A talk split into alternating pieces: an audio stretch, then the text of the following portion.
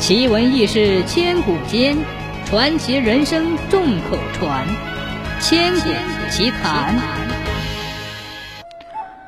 传说千里眼和顺风耳两个神，他们有着奇特的长相。千里眼一张红脸，头上还顶着两只角，虽然闭着嘴巴，却双目圆睁，显得十分吓人。而顺风耳则是典型的青面獠牙。再加上一双奇大的招风耳，别提有多怪异了。但是它们却有常人难以想象的特异功能：千里眼能看到远在千里之外的细微物体，顺风耳则能够听到千里之外发出的任何声音。千里眼和顺风耳是一对亲兄弟，本名叫高明和高觉。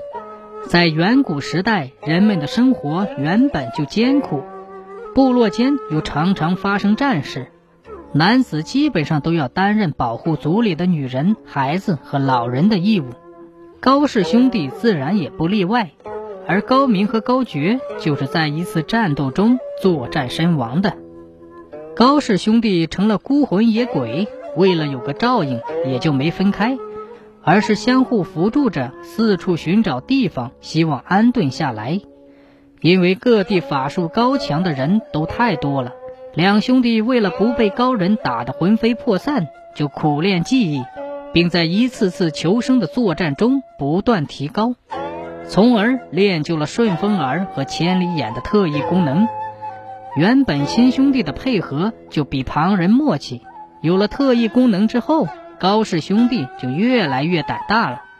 兄弟俩经常经过一处叫桃花山的地方，看那里的风景不错，灵气也比较充足。最关键的是，居住的人也比较多，不至于太孤单。高明高觉就决定留下来。但是兄弟俩耐不住寂寞，就经常到附近的村里去找人排遣。艺高人胆大，说的一点都没错。高氏兄弟就仗着自己两个人比较强大，慢慢的放开胆子胡闹，渐渐的竟成了扰乱地方、危害百姓的妖精。直到有一天，两个人终于闯祸了。